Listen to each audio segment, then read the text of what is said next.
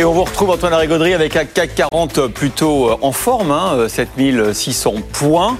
Euh, que va-t-il se passer dans les prochaines heures?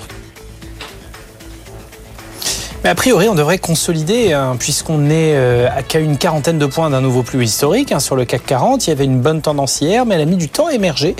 Plus 0,7% en définitive, mais on va sans doute perdre un peu de jus hein, pour maintenir la cadence ce matin. On attend une baisse de 0,3%. Alors, euh, la faute à un timing un petit peu moins favorable, des résultats un petit peu plus contrastés. On a bien vu hier que le secteur bancaire cristallisait un, un certain nombre d'inquiétudes. Une forte, forte baisse pour le, le crédit agricole, notamment. En plus, Wall Street continue d'avancer, mais ça devient difficile aussi parce qu'on est sur des niveau absolument record. Hier, on a même franchi pour de bon la barre des 5000 sur le S&P 500, mais impossible de tenir le niveau en fin de séance. Ce matin, en plus, tendance un peu creuse en Asie, car effectivement, vous en avez parlé, c'est le début des célébrations du Nouvel An chinois, donc Shanghai est fermé. Euh, et il y a peu de volume du côté de Hong Kong, qui cote aujourd'hui, et Tokyo. On va être dans un marché un peu plus technique ce matin, sans doute devoir s'assurer des supports au-dessus des 7600 hein, pour le CAC 40 avant d'espérer remonter. Mais pour le moment, donc une petite baisse à prévoir. Euh, on gagne 1% sur la semaine écoulée. Hein. On y va à petits pas. Ça reste un niveau tout à fait convenable au vu des conditions de marché. Ouais, enfin, il faudra quand même surveiller parce qu'on a quand même Hermès qui peut-être une nouvelle fois va renverser la table à 8 heures.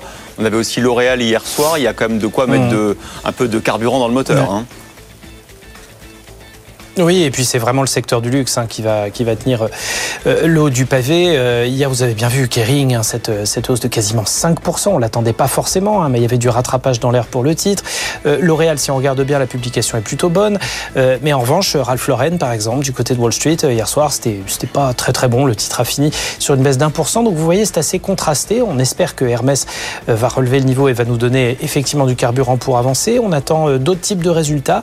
Aperam, hein, dans le domaine de l'industrie, le spécialiste de l'inox, et puis euh, Passat et Vial et compagnie qui doivent publier le résultat également aujourd'hui. Puis aux États-Unis, on attend les résultats de Tech2 Interactive dans les jeux vidéo, donc euh, voir euh, éventuellement si Ubisoft sera réactif. On a vu que le, titre remuait pas mal hein, en bourse en ce moment, il y avait pas mal de volatilité.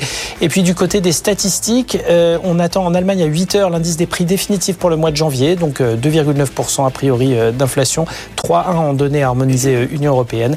Puis il y aura la, production industrielle du du côté de l'Italie à attendre pour le mois de décembre et on l'attend en hausse de 0,9% sur un an. Merci Antoine.